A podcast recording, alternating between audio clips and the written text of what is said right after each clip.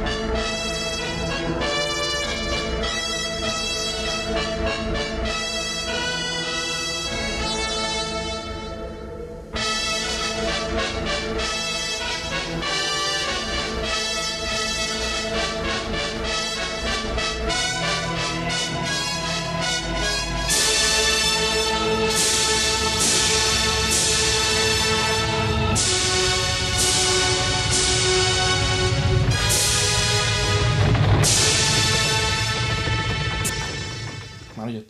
cansado ya de que casi toda la semana un huele bicho me dice, mira,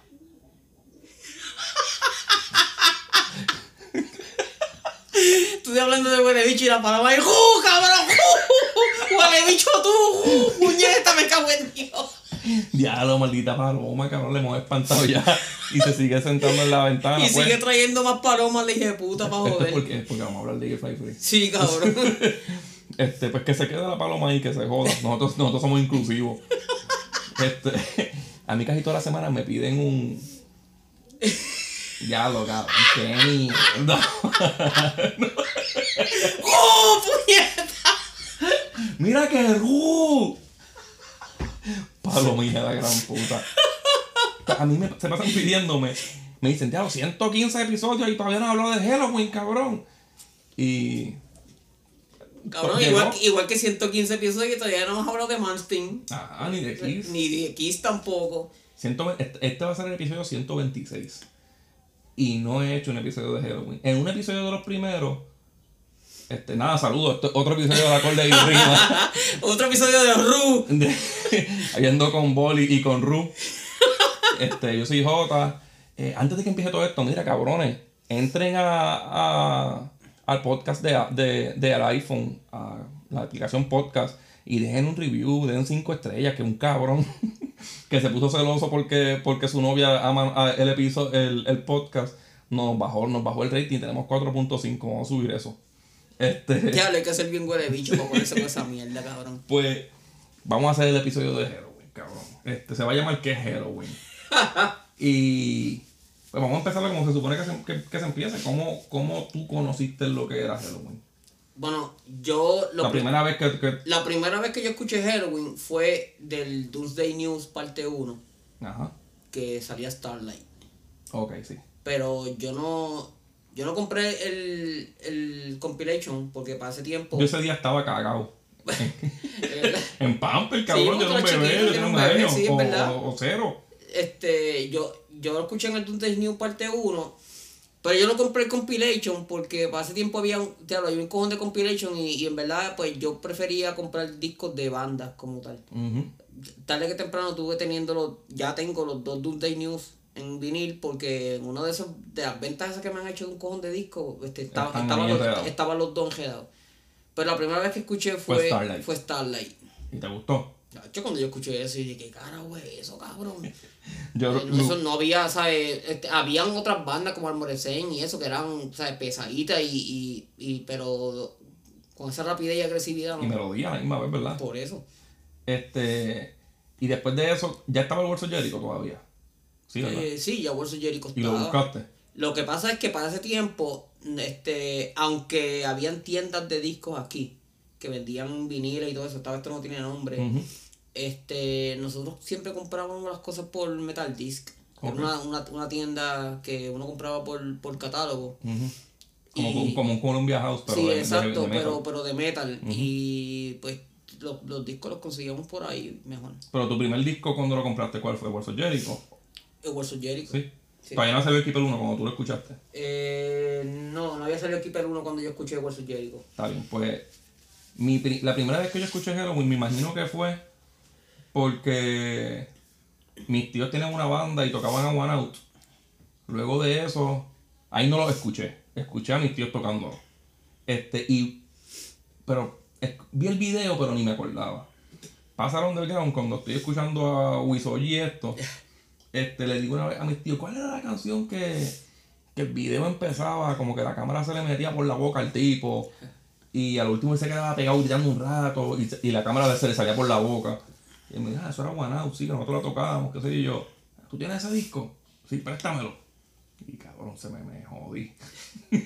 Pues el, el- Porque empecé con el Keeper 2, lo, cabrón. lo- lo primero que yo lo primero que yo este, escuché de los Keepers fue ver, ver el video de Halloween, cabrón. Cuando Ajá. yo vi ese video, yo que diablo. Eso fue lo primero que llegó a América. Ajá, sí, porque ese fue el primer single también del disco. Y, la- y eso, la versión del video es más corta que. Sí, son, son como, son como 5 tres minutos. pico, más, ajá. exacto, pero. La canción dura 13. Pero el video, yo encontré, porque el video se veía tan tan místico, cabrón. Tan. ¿sabes? Para esa época eso, eso se veía hasta satánico y todo. Sí. Y me gustó con cojones. Y lo veía cada rato porque esos, esos videos los daban todo el tiempo en MTV. Ujú. Los quemaron. Sí. Este, pero ahora vamos para lo que vinimos. Vamos a hablar de la historia de estos cabrones.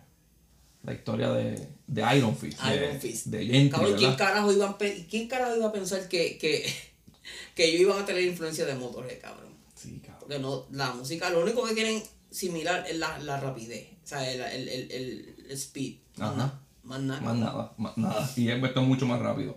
Ellos, Halloween fue fundado en el, en el 84, el año que yo nací, en Hamburg, Alemania, por cuatro pendejitos bastante talentosos, ¿verdad? Eran todos Bastante. talentosos, son todos bastante, en el primer disco sobre- se, se lo demuestran, desde el primer disco. Esto fue la misión, la, una fusión de músicos de dos bandas, eran Iron Fist y Gentry. Gentry, si no me equivoco, era la banda de, de Wake Up. La, de Wake era Powerful.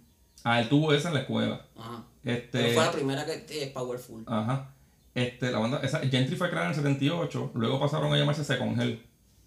Y más tarde, pues, cuando se unieron todos fue Iron Fist. Era compuesta por Kay Hansen, Pete Silk, Marcus e Ingo. Pete Silk fue el primer wake de la banda. Este. Ingo Swishenberg. Grabaron un demo compuesto por tres canciones que eran. ¿Tú la has escuchado? No. Iron Fist tiene un, un demito que tiene Cold Heart Prisoner y Ain't No Fantasy. Eh, en- están, en, están en YouTube. Sí, y, y, y el, el de el del Prophet yo tampoco lo he escuchado. No, No. Yo, yo sé que está en YouTube, pero nunca lo he escuchado. en ese tiempo ellos le hicieron como un remaster y todo. ¿De verdad? En ese tiempo ya, ya tocaban Murder en el 79. Eso no está adelantado. Sí. Eso está bien adelantado, ¿verdad? Tam- también, yo, este, a ver, porque ellos, el primer compilation que salió fue en Death Metal, ¿verdad? Death Metal, sí. Y Bajo de Metal. Halloween, Death Metal. Ajá. Para ese tiempo el Death Metal como tal, no, o sea, para ese tiempo no había ni label, cabrón. Yo, Hoy no día sé, lo más seguro los de Metal odian a Halloween. yo, yo, no, yo no sé por qué carajo le pusieron Death Metal al, al, al compilation, porque para ese tiempo no existían tal cosa como, como Trash, como, Ajá. como Death, no existía nada de esa Nada de eso. Este, tú sabes que ellos tocaban Victim of Fate en el 82. Eso está bien metal, bien Y cabrón. bien adelantado. este, en el 81 ya tenían Metal Invaders, este, Phantoms of Death y Gorgar. Golgar ellos la tocaban siempre, Sí, cabrón. siempre. Eso era como que un himno. ¿Tú sabes qué canción ellos tenían en el 82 y la tenían con otra letra? Us. Eso, cabrón, en el 88 eso estaba adelantado. Todavía, toda- Ah, todavía hay bandas que. Porque tú escuchas los, los, los- los discos tributos a Halloween y las bandas no, no le llegan ni. Silk dice que a él le sorprendió. Silk, para el que no sepa, Silk es el cantante y fundador de Iron Savior. Es guitarrista y cantante. Es- Un Gamma Ray Mini a mí me gusta bien cabrón Iron Savior. Sí. Este, él dice que ellos tocaban Seibos en el 82 ca- y, y en un jamming que hacía, el jamming que está en Heading for Tomorrow a mitad, también lo tocaban ahí. O sea que Hansen estuvo cargando todo eso y se quedó. Y se quedó en eso. hizo, como, hizo como Dave Murray. Empezó a tocar bien hijo de puta y se quedó ahí. Ajá. Este, luego de grabar el, el demo, que Hansen sintió la necesidad de poner otro guitarrista lead que estuviera a su nivel porque Pixie no estaba tan duro. Pixie era buen rítmico, pero no podía hacer lo que hacía con Wake. Y se buscó a, a Wake Up. Pixie pasó a ser cantante nada más de la banda. Wake Up trajo con él Sea of Fears, que es la canción de Powerful. Que era una balada estilo Hino Bravo, ¿verdad? Y después, y de- después la cambiaron a. La cambiaron a lo que se conoció como, que se conoce como How Many How Tears. Many Tears. Este, la banda era del 83 Powerful. Y tú me puedes creer que a Pixie como que no le encantó lo que estaba pasando y se va. Y Hansen pues se pone a cantar. Ya pues como que dice tenemos el primer line-up de Halloween. Que Hansen, Kay Hansen en, la- en las voces y guitarra, Michael Wake a guitarra, Ingo Sichenberg en la batería y Marcus Groskopf en el bajo. Marcos era ponco antes. Marcus estaba bien joven, puta. Vino de, vino de una banda de punk. Sí. Este. Nada, Pete Silk se fue a producir. Él, hacía, él producía música por ahí. Que, by the way, su primer trabajo fue Heading for Tomorrow. Lo produjo él. este. Wake Up dejó Powerful en el 82, donde era el guitarrista y el backing vocals. Y entonces crean pues, nuestro cuarteto. Filman en el 84 con Noise Records. Contrato que filmó Michael Up. Eh, graban dos canciones para el compilation que dijimos ahorita era de metal. Ellos en ese compilation grabaron Metal Invaders, que es una versión más rápida, no es la misma que sale en el disco. Ah. Y se escucha hasta, a mí me gusta hasta más. Y cuando se acaba, sale un. Sale como un, el público y están gritando Mayhem. Esa- estaban en esa escena los cabrones, ¿verdad? y. O a lo mejor eso mismo lo hizo Noise por joder, porque Noise era como que de música fuerte, ¿verdad? Sí, este, casi todas las bandas de noise eran Hasta que, que- hasta que Halloween crea el power metal. Y, ajá, power track. Bueno, lo de power metal, eso, eso lo voy a explicar ya mismo. este, todavía no vamos por ahí. No. Y sale Owners of Life, que es una canción bastante cabrona que deberían meter en el Urso Jericho, de Wake Up. Este, pero vamos a poner Metal Invader para que expliquen, para que entiendan más o menos por dónde empieza la banda.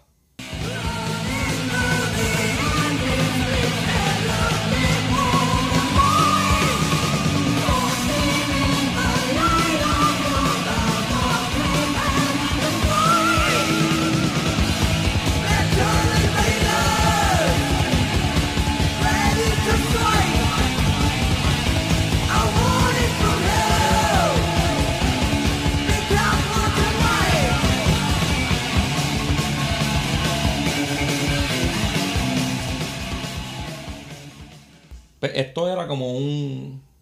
¿Qué género tú pones eso?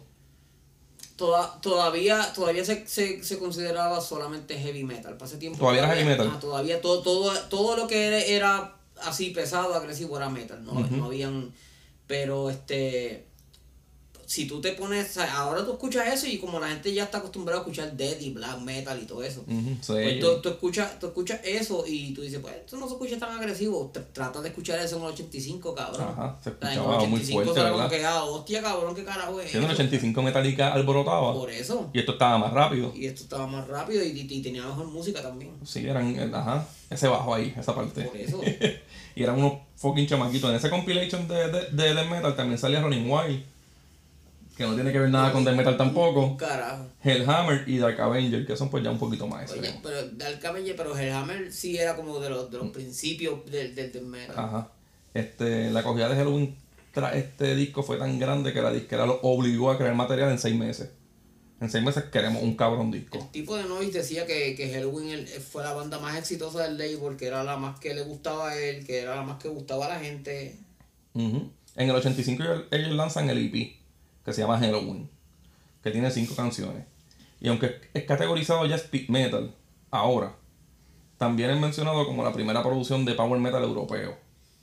Y, Este, y, eso, y eso, eso no es verdad. eso es erróneo. Sí. Lo quisieron hacer porque es Halloween. Lo, lo ponen así por, porque pues, lo primero que Halloween tiró, pues, pues eso Ajá, era, pero, sí. pero de la diferencia entre ese EP a, a los Keepers, Al power metal de verdad. a los ajá. Keepers, que fue lo que terminó siendo el, el Power Metal de ahora, Sí. es, es diferente. El power metal no imita a esas canciones. No. Las canciones de EP fueron Starlight, Murder, Warrior, Victim of Fate y Cry for Freedom. Que son hasta medio true metal algunas. Sí. Este. De- este, lo que pasa es que cuando lo que a lo que se refiere con true metal Ajá. es, es referirse al metal tradicional. De himnos, de- Cuando, no, no, no, de, no solamente de himnos. Este, porque es- eso, eso es una cosa que han regado por aquí. Yo no, no sé de dónde carajo salió la idea, pero re- re- realmente lo que se De refiere- Manowar, cabrón. Sí, pero es que, Man- pero, pero es que Manowar no era la única banda de true metal que sale. Pero fueron los más que quemaron esas mierdas de himnos. Sí, cabrón, pero es que Manowar no es la única banda que existe. Y, pa- y para, esa, para esa época existía, ya existía Green Reaper, Judas. Priest, Iron Maiden. Y hacían mejor. cuando, cuando se habla de True Metal, porque también se cataloga True Metal bandas como Leatherwood, como Tobruk, como Icon, que, que no, eh, eran más melódicas, Primates, eran También, le- al teclados. también le decían como que al heavy metal underground. Era, era heavy metal tradicional, lo que, Ajá. lo que, se, lo que al principio se consideraba heavy metal, Ajá. exacto. Eh, tiene, tiene sus bandas buenas. De este EP hay tres versiones. Está el Picture Disc, que salió en el 86, que añade el remix de Murder. Y un surprise, un surprise track que más tarde lo llamaron White Christmas. Este, I'll Be Your Santa Claus. Que en ese es donde primero te escuchas a Kiske. con 16 o 17 años, cantando como Elvis Presley. Y en el 96 salió una versión coreana que le añadieron Reptile, Phantom, Dead, Phantom of Death y Arms of Life. Pero después, en el, en el mismo 85, en el 1 de diciembre, sale Worlds of Jericho. El Worlds of Jericho es donde empezaron a llorar, donde los pusieron a mamar, cabrón, ¿verdad? Pa- Ya desde ahí mamaban, ¿verdad? Sí, este, yo te estaba diciendo que en la high nosotros escuchábamos Ride the Sky, Ride the Sky era un himno, era un himno, y escuchábamos Starlight mucho, escuchábamos Victim of, Victim of Fate, Eran. Esas tres son. No se pueden quedar afuera, ¿verdad? Pero vamos a poner el Rey de Sky para que entiendan de lo que hablamos.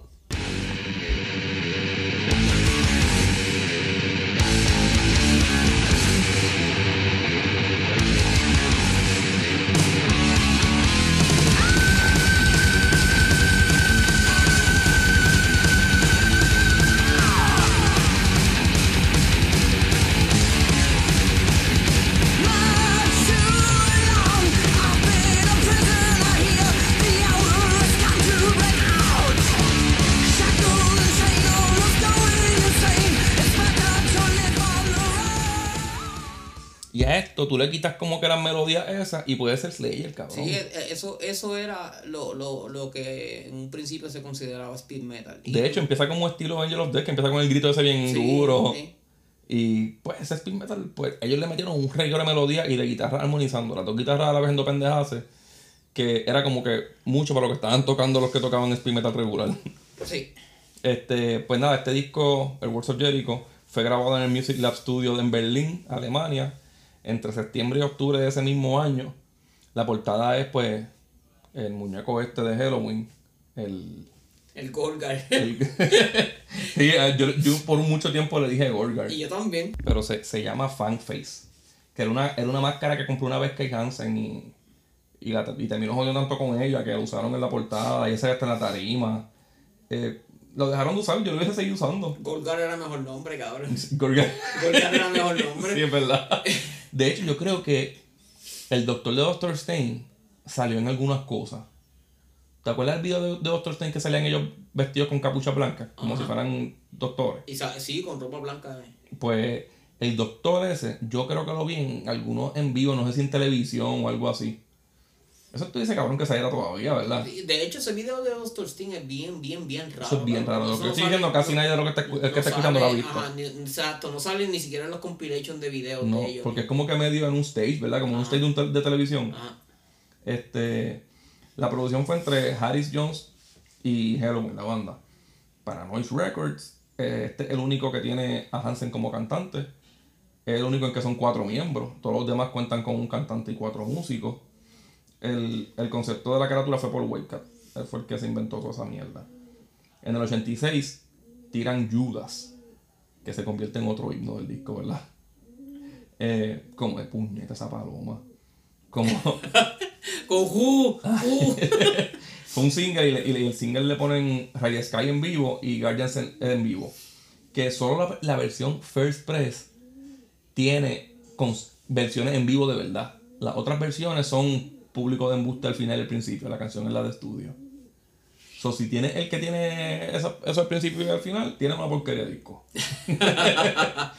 este, luego lo hicieron con las canciones en, en estudio que eh, desde el 88 Noise decidió añadir ayudas en el Words of Jericho y fue tremenda lección. A, a mí me gustaba este Phantoms of Death con cojones. Ajá, sí, sí, Siempre me gustó bien, hijo puta, esa canción. Hubo, hubo er- un error en el cual metieron, ¿tú sabes eso? En el, en el disco de, de Words of Jericho, en los primeros press, hubo un error que en el lado A lo que sonaba era el disco de Celtic Frost. De ¿De Mega- eh, tu, tu Megatherium. Qué puta. No y sin querer se equivocó. Yo me imagino que la gente. habrá Y había mucha gente equivocada, no sabía qué carajo tocaba Halloween en verdad. Cabrón, y de Halloween a Certifro la, la, la cosa es es, mucho, es bien mucho. cabrona. Sí. En este disco hay un músico secreto que toca tocando teclados que se llama James Hardaway, que me imagino que es el que hace el intro de Words of Jericho. Hay un par de pianos en el, en el disco. Este tour le demostró a Kay Hansen lo que estaba haciendo en guitarra era muy complicado para cantar a la misma vez. De hecho, no tiene tanta voz Él, tampoco. él tenía, él, él estaba teniendo problemas con la voz también porque este, ellos decían que, que Hansen cantaba un show y después los próximos dos shows no tenía voz para cantar un carajo. Ajá, porque él también gritaba con cojones. Por eso. Y se jodía tocando, él tocaba. Sí. Eh, Este, Y era bien rápido y corría.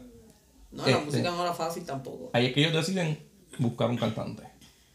Y no sé, aparte de que todo iba perfecto, pues siempre Wakey- Weka también como que le recomendaba que buscara un cantante porque no le gustaba su voz. y Weka tenía razón. Ya tenía, ya Weka estaba viendo a, a Kiske en el Prophecy. Wake Up también siempre tuvo problemas con Hansen desde el principio. Porque los dos tenían una forma bien diferente de escribir música. Los dos eran dos genios de compositores. Sí, pero Hansen era bien metal y Up era... Este, Le gustaba inventar Era, era más ecléctico, a él le gustaba más, más, Más estilo, variado, más, sí. más- variedad.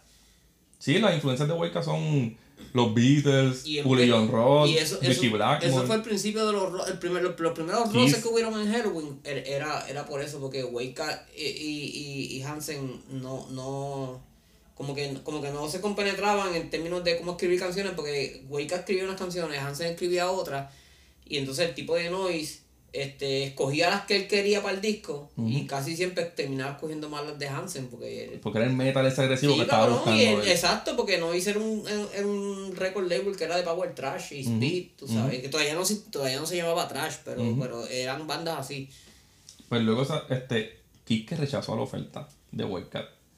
Sí, porque no le gustó el bolso Jericho. No, no le gustó nada. Y él decía que eso era música como para pa periquero. Por eso era que en vivo, yo entendí eso después. Por eso es que en vivo, cuando él mencionaba que iba a cantar el Ray Sky, decía, This song is, called, eh, is, eh, is from the Walls of Jerry Coke. Decía así. Eh, yo creo que en How Many Tears también lo dice. Eh, luego se rumoraba de que Real Shepherds iba a cantar. Y que cantó varios shows supuestamente, pero Wake lo desmintió y él también. Dijeron pero- que, pero que sí. sí que lo llamaron. Pero sí, exacto, lo llamaban. Pero él le veía futuro a Tyrant Pace. Ajá. Y no se quiso irle a Tyrant Pace. Muy mal. Pero qué bueno. este. Mucha, mucha gente piensa que si Real Shepard hubiese entrado a, a Halloween, nunca se hubieran puesto suave. Y hubieran como que esa, ese, ese, ese pump que tuvieron en los 80 nunca hubiese bajado. Mm, yo no estoy de acuerdo. Yo tampoco, ¿verdad? Aparte de que, primero, si Rad Shepard entraba, se jodía Tyrant Pace, que a mí me gusta con cojones. Ahí sí que Hansen iba a querer hacer un Judas Priest. Rad Shepard entraba, este, a lo mejor no hubiera asistido. No.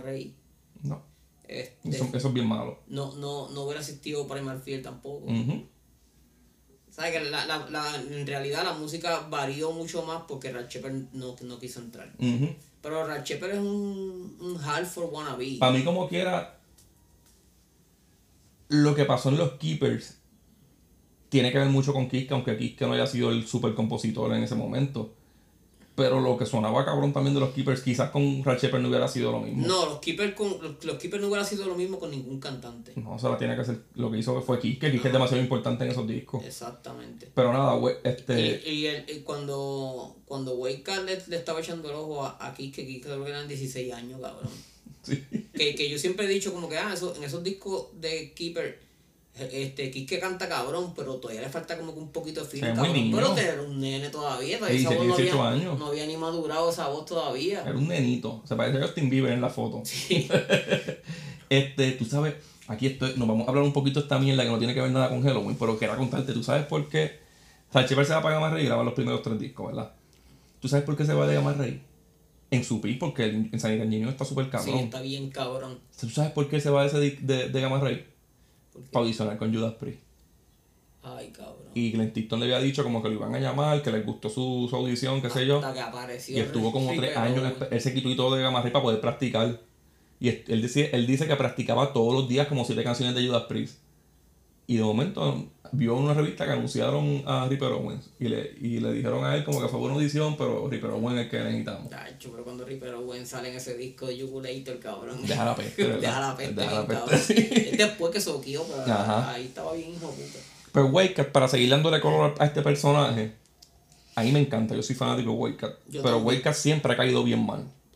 Y supuestamente todo empezó, la primera como que bochinche fuera de lo que pe- las peleas de Halloween fue que una vez un- en 85 Celtic, Celtic Frost del mismo label dijeron, dijeron en una entrevista que ellos siempre buscaban en las reuniones del label sentarse bien lejos de Wildcat. Le molestaba que era bien creído. Macho, pero que se joda, se las puede echar.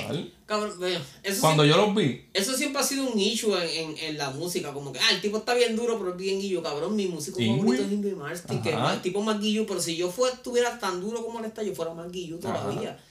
uno de los creadores de toda esta pendeja también fue Richie Blackmore, igual de Sí, imprudente. cabrón, igual de imprudente. Este.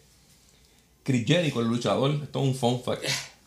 Este se llama Chris Jericho por el Wars of Jericho. Y su llave final es el Wars of Jericho por el disco. Aunque su disco favorito es el Keeper 2. Él dice que es el mejor disco de heavy metal. Y yo no se lo voy a discutir jamás en la vida. Tú sabes que el intro de Starlight, lo que, lo que sale como que en el radio, Ajá. es un anuncio que sale en la película de Halloween 3. ¿verdad? Si tiene que ver todo con eso. Y Gorgar, que eso es una de las canciones del disco que Bolly ama, es la primera, la primera maquinita de pinball que tenía voz. Y lo de Tilt es, de, es de la maquinita. Está cabrón. Ellos siempre, ellos, ellos siempre, siempre tuvieron ese, e- ese, ese, ese elemento de añadirle cosas graciosas a, a la Sí, sí, música. ellos y siempre a- lo van a tener. Siempre, siempre fueron como que bien fun en, En este disco donde menos quizás lo tienen, pero Halloween siempre busca la comedia bobita, la comedia tonta. Eh, y, la y los happy. Sí. Los mensajes de Halloween son como de tonto o de positivismo, ¿verdad? De Dr. Stein, de así, de Frankenstein, de cosas que tienen que ver con Halloween.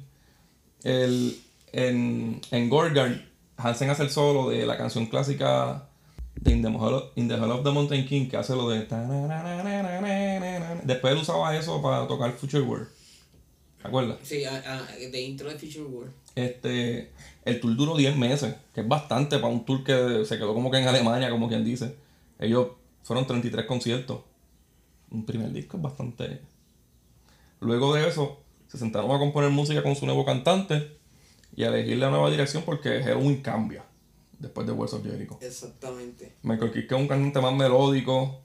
Él viene de, del Prophecy, como tú dijiste.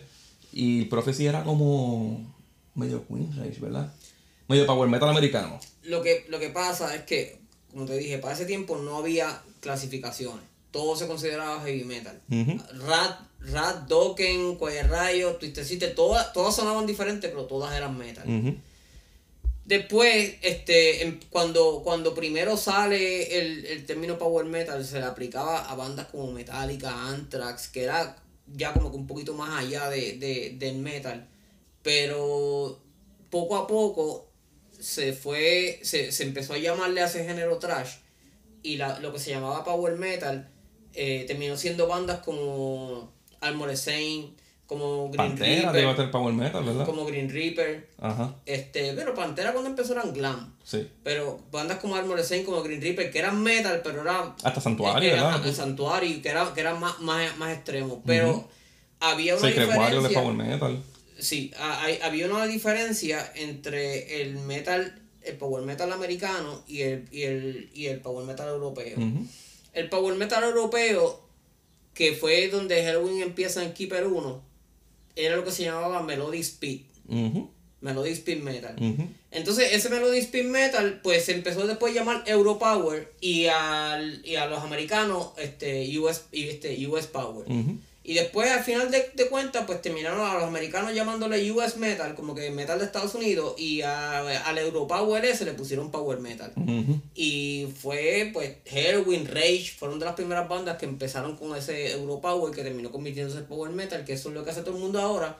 Lo único que ya cuando se empezó a considerar Power Metal, pues era la como la base de, de Halloween de los Keepers, con, con destellos de Malmsteen, con, con la competencia del teclado, con la guitarra. Y- ellos dos y- querían estar y duros. cositas neoclásicas. Y, y eso fue lo que después se llamó Power, que es lo que ahora se conoce como Power Que Metal. hay un millón de Y clones. entonces las bandas de US Power Metal pues terminaron siendo bandas que sonaban como Queenstrike. Ajá. Que es Aparen, Ah, ¿verdad? Hera Paren, este, Silo Se- Secret Warrior. Este, sí, todas esas bandas que eh, terminaron, eso fue lo que se, se terminó llamando US Metal. Y pues ahora algunos le dicen True Metal, pero en verdad True Metal se No. podía, se, se puede- para esa época decir True Puede ser Metal cualquier cosa. podía ser cualquier cosa, podía ser hasta Molly Crue, porque en el show de David Molly Crue era metal, no eran ese- no glam. Ellos empezaron como el glam como, como tal se empezó a llamar glam como en el 85, 86 por ahí. Halloween llegó a abrir la Creator como a Black Sabbath. Sí, ah, eso, eso, eso es otra cosa. Pa- para ese tiempo, ese tipo de banda, tocaban con bandas, Almoresen, Green Reaper, todas esas bandas tocaban con bandas trash y, y, y a los trashers no les molestaba. Porque Halloween, aunque tenía cosas hasta cristianas, eran rápidos con cojones y como los logos eran de calabaza y de Halloween. Después que no fuera. Encajaban. exacto. de- después que no fuera una banda que los tipos tuvieran hairspray y. y, y, se pintaran las uñas y se vieran como Ah, Bad Bunny con el pelo largo. Exacto. Ya, lo.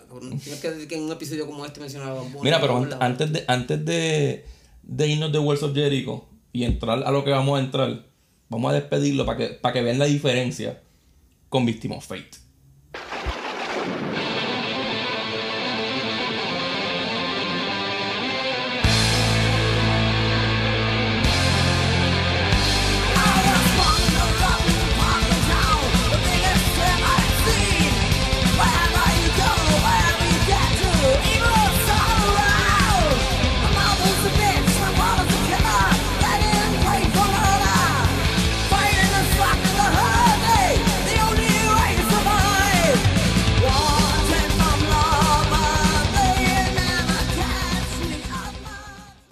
Y para y pa darle más fuerza a que Hansen era demasiado Judas Priest, esta canción es como decir Breaking the Law en. Breaking the Law de Judas Priest en.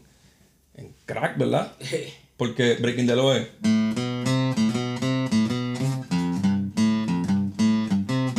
Y esta es.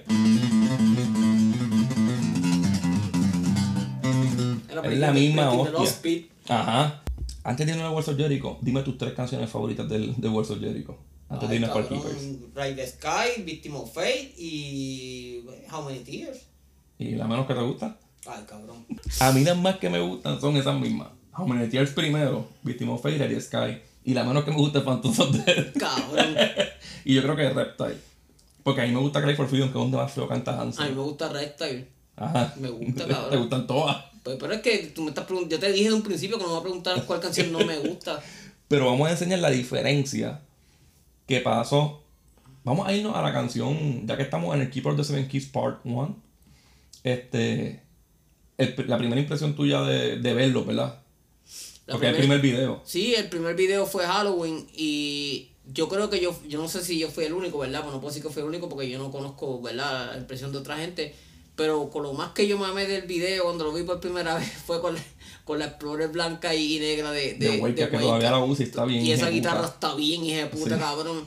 Y el solo de Wake también me gustó más que el de Hansen. Ajá. Vamos a ponerla.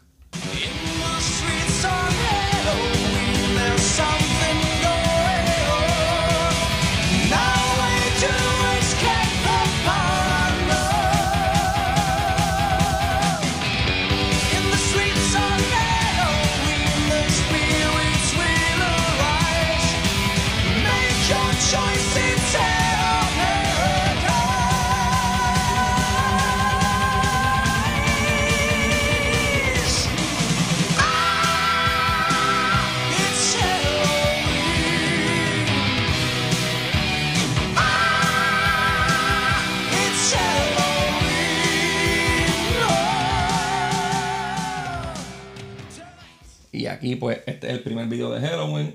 El primer disco con Michael Kiske. Este disco se grabó en mayo 23 del 87, salió. Ese disco salió en mayo 26. Y él fue grabado en el 86, en no- entre noviembre a enero.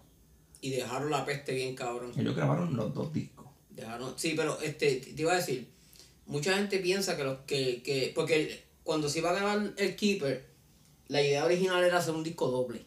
Ajá. Entonces, este, pero el, el tipo de Noise no quería porque él decía que ellos podían ganar más chavo. Le puede sacar el doble. Di- Exacto, divi- dividiendo el disco en dos, y pero, pero por alguna razón, como es el primer disco que se, que se grabó, que era parte 1 y parte 2, pues siempre mucha gente ha pensado que es como un disco concepto, pero no, ¿sabes? No tiene que ver las no, canciones. no, las canciones no tienen nada que ver una con la otra. Esto se grabó en Horus Sound Studios en Hannover, Alemania. Alemania.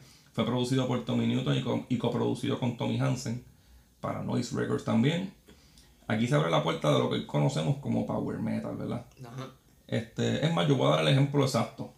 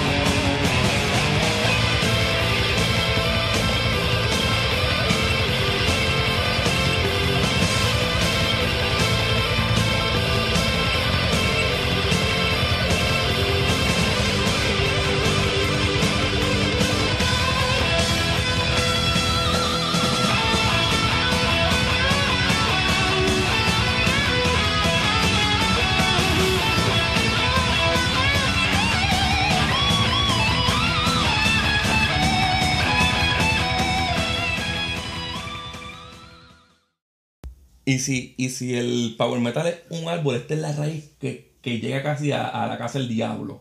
Lo que, lo que esa canción y, y Twilight of the Gods, eso es. La definición power Sí, metal, la ¿verdad? definición de power metal. Esto, esto que acabamos de escuchar es demasiado clonado en Europa. Ellos. No, ya, ya, ya no solamente en Europa, porque ya, ya eso que, que al principio era Eu- Eurospeed. Ya el power metal se hace aquí, ¿verdad? Europower, el power metal europeo se hace aquí Sí, también. yo- a- ahora se hace, se, hace, se hace tan en Estados Unidos y todo. Hay bandas como Children of Bodom que trataban de sonar en ese estilo, ¿verdad? Con el teclado y la guitarra haciendo esas pendejadas. ¿sí? Chidro Bodon es, es un engendro, cabrón, porque eso era como que neoclásico, con, con, con power, Maiden, con, con death, Sí, melódico. tenía de todo. Y todos estaban duros también. Aquí, pues, el, el power metal europeo que se distingue por letras happy, ¿verdad? Las, las bandas son todas melódicas, este, mucha fantasía, Ajá. mucho positivismo, en muchos casos hasta religiosas, ¿verdad? Sí. Este, las, las armonizaciones esas viciosas de guitarra, los teclados bien rápidos, las voces bien altas, bien lindas, porque casi siempre son bastante Y limpias. los elementos neoclásicos de, de Racing Force. Ajá, eso es power metal. Es una licuadora, ¿verdad? Básicamente Stratovarius. Ajá. Stratovarius es Herwin con Malmsteen. Sí. En, es- en esa sesión de tres meses se grabaron casi 20 canciones. Y, y como dijiste, pues pensaron sa- lanzar, lanzar el disco en dos y ellos dijeron que no, que era mejor tirarlo de uno y uno. Eh, este es el primer disco que tiene el video ese de promoción y tiene el single que, que es Future World Single como tal, que la portada es como haciendo Josh Dredd. Hacho, cabrón. Y ya lo que es Future World, Austin Sting y I I Want Out ya, ya apestan, cabrón. Future World, yo tengo una historia bien cómica. Cuando salió el Best Race and the Rare, este, eso fue lo último que tiraron con Noise. Ajá. Estoy brincando, pero que se joda.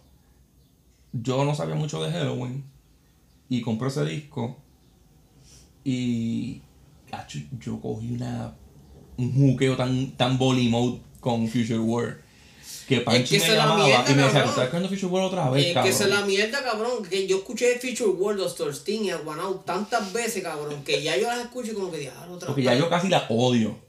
Pero son canciones hijas de puta. Sí, es que fue tanto lo que da pela, cabrón, que.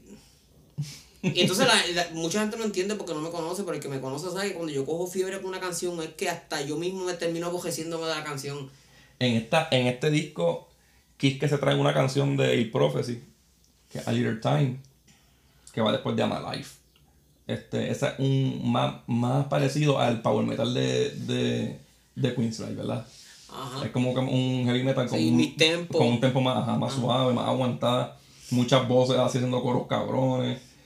Este, Cabrón, y ese tiempo estaba, estaba Yo State en América y Michael Kiske en Europa, cabrón. Estaba el sucio y difícil. Dio Universal. Y Dio Bruce Universal, Dickinson. ajá, y Bruce en Dickinson. Inglaterra.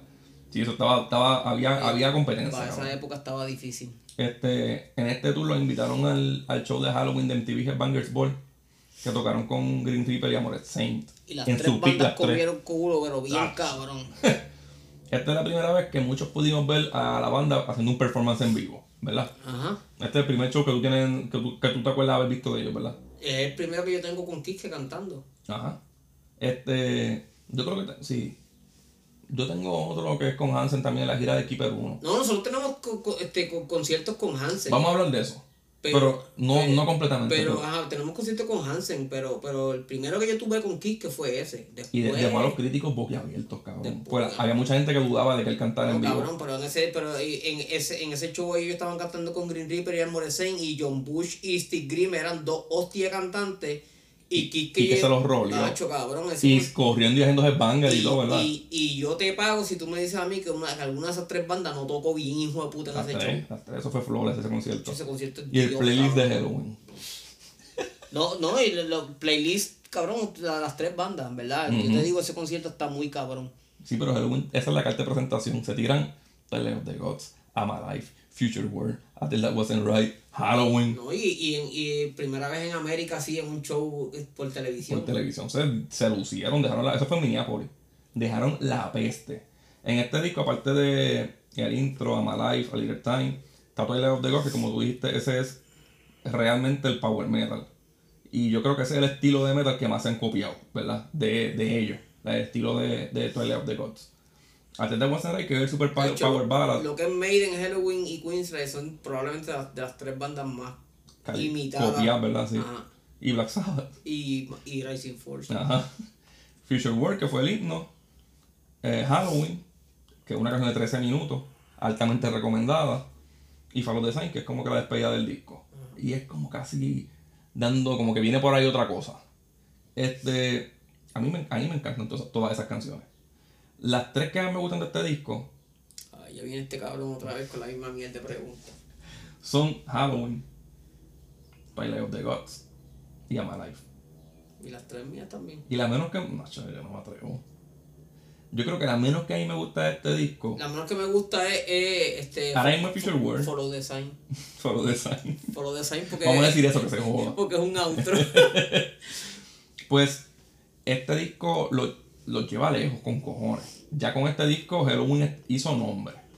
Ya con este disco ya tenían guerra, ya habían bandas que les tiraban. Eh, pero tenía todo el mundo mamando porque tenía como que el whole package. Y pues aprovechan para tirar el otro año la segunda parte. Y en la segunda parte yo diría, cuando dividieron los dos discos, yo digo que el primer disco es de Hansen y el segundo disco es de Wake Up.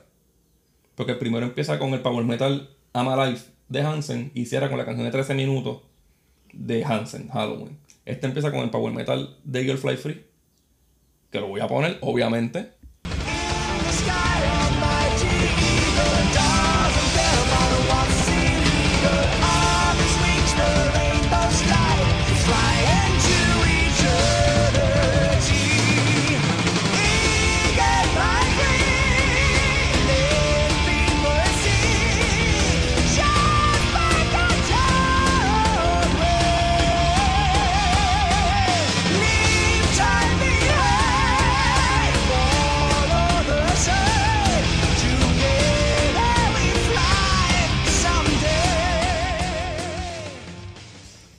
Keeper 1, antes de que empecemos con el Keeper 2, en el Keeper 1 yo estoy dando de single Victim of Fate cantando, cantada por Kiske, Starlight por Kiske, una Leader Time, otra edición, y el- la edición cortita de Halloween.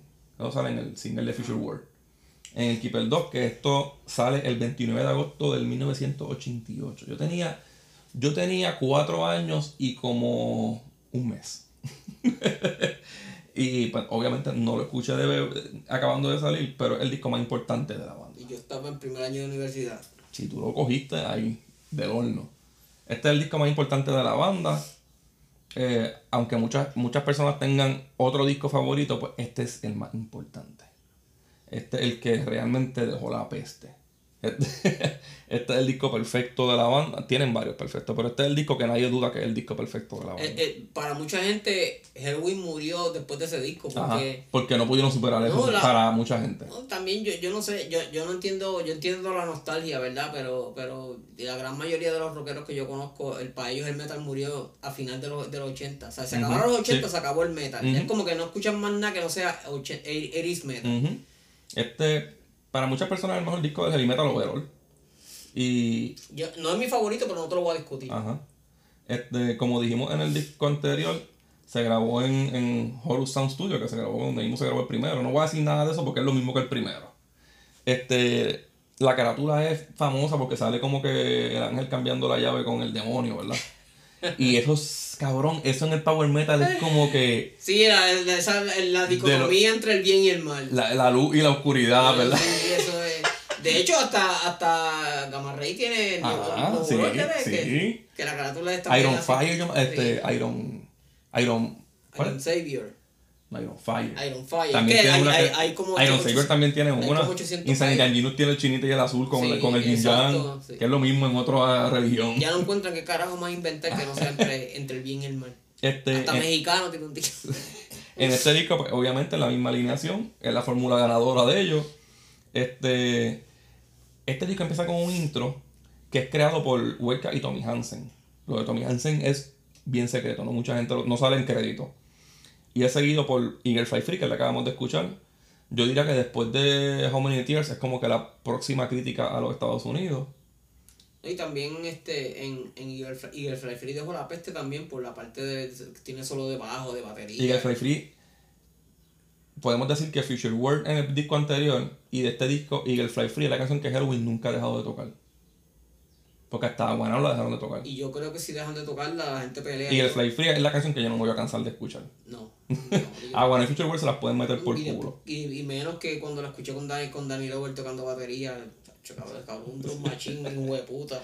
El disco empieza con, con, ese, con ese mega hit y termina con otra canción de 13 minutos que es. Es mi canción favorita, cabrón, de, de Halloween. la última canción de este disco. Este, que es Keeper the Seven Keys. Eh, fue la primera vez que yo escuché en Eagle Fly Free que cada músico hiciera un solo. Y duro, no como que una escalita. Sí, exacto. Cada uno tuvo un break para hacer un solo y al final lo tiene el cantante. Y lo celebran con trompeta y todo bien cabrón. Y eso se escucha bien, bien cabrón, bien épico. El tour fueron 79 shows, cabrón. Fueron dos años de gira y ya Hansen empezó a encabronarse. Hansen decía que tocar tanto las mismas canciones le, le mataba la creatividad. Quizás tuvo razón. Pero.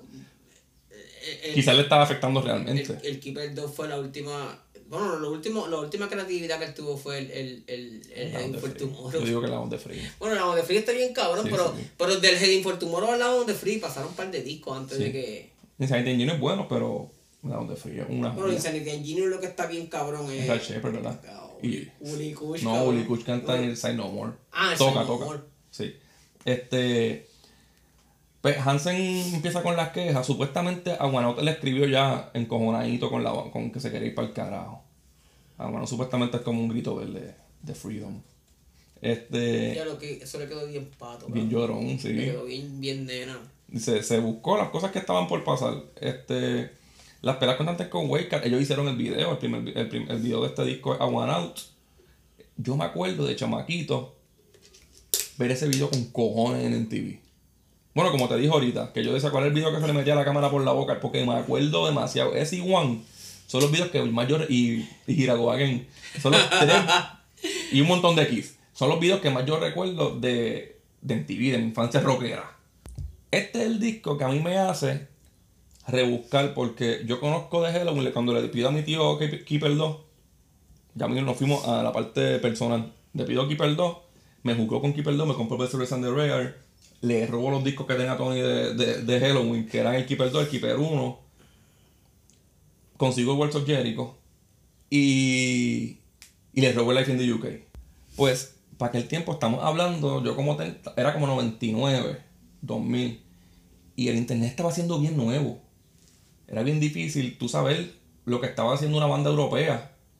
Si no tenías revista. to- No, este, para esa época todo lo que tú te enterabas era por revista. Por revista o viviendo en una tienda. Porque- o haciendo Pero yo era chamaquito, yo era bien chiquito. hacien- haciendo tape trading. Este, tú, tú, tú, tú gra- conseguías música, la grababas y la intercambiabas con otra gente. por acá. Ajá, y todos los días te llegaban paquetes con cassette de cosas que te grababan. Sí, pero yo tenía 14 años. Por yo- eso, porque el- Y yo no tenía desde mi edad, no había más nadie No, rockero. ¿Y quién carajo tenía internet para, para, eso, para esa época tener internet? Era, ¿sabes? Pues. Pedro tenía. Pedro, el de sacrilegio. Ah, pero el, el papá tenía negocio. Sí.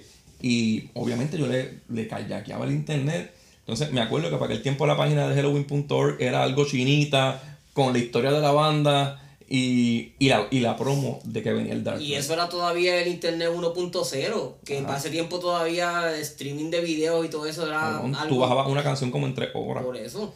Pues hablando de eso, este está el Dialog. El Dialog era una mierda. Era una mierda. Pero yo tengo la paciencia. yo- 5, 5 kb por segundo y, y no, no bajaba a 5 la velocidad, era como a 3. Ajá. Y si te llamaban por teléfono, se caía la canción a mitad y tenías Y, que bajarla desde el tenías que principio. bajarla desde el principio. No si la encontrabas, porque la, la canción la tenían dos o tres personas en el mundo. Pues yo llego al internet propio cuando estaba, cuando se muere Napster, pero tengo Audio Galaxy, y me convierto como en el guru de los conciertos de Halloween en el internet. Este, esta historia se va a alargar, pero la voy a contar dividida. Terminamos el episodio con esta historia. Pero nada, cuando Wally me conoce, que yo le enseño mi colección de piratería, de Halloween yo tengo en audio como más de 10 conciertos de cada tour, ¿verdad? Ajá, Y de cada gira tenemos como uno o dos DVD. sí. Bootleg. Y algunos, algunos quizás más. Algunos más, sí. Algunos más. De- del Keeper llegamos a tener como 5. De Wars of Jericho también.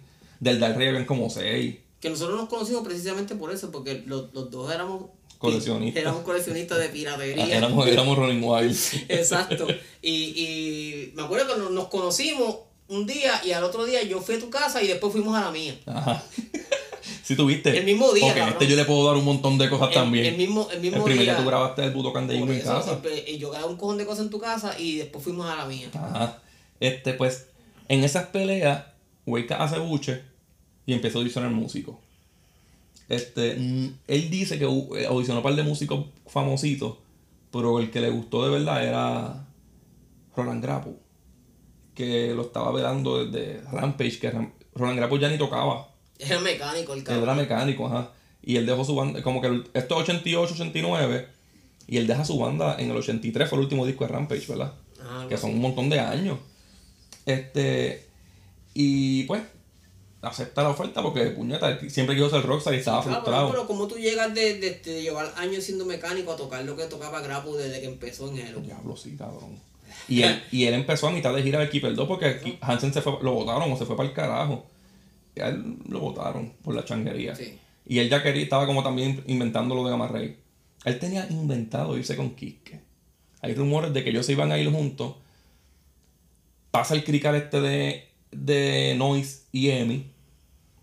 Y el crical fue que Wake se quiso salir de Noise y firmar con Emi porque Emi era un label mucho más grande. Pero él tenía contrato todavía como de dos años más. Ajá. Y, y él dice, ah, mi- los papás de él yo creo que son abogados, jueces, algo así. Él dice como que yo estoy acostumbrado a estar en corte metido, vamos a estar en corte. Mucha gente le echa la culpa de lo que va a pasar ahora en la banda a, a Kiske, pero el principal culpable es Up. Sí, la culpa, la culpa no, no fue de Kiska, la culpa, la culpa era de Wake Up. Y Porque si seguían haciendo la música que estaban haciendo, Kiske le iba a seguir cantando. No, y exacto, y lo que yo te dije, ¿sabes? En un- desde un principio siempre Wake Up tuvo un- un- una, una variedad de estilos más, más grande que la de Hansen. Hansen era metal solamente. Wake Up es una persona que se le nota en, en la cara que él no puede estar haciendo lo mismo siempre, que se va a cansar. Entonces, aquí Hansen se despide y pues qué mejor, mejor manera de despedirlo que con su himno a One Out.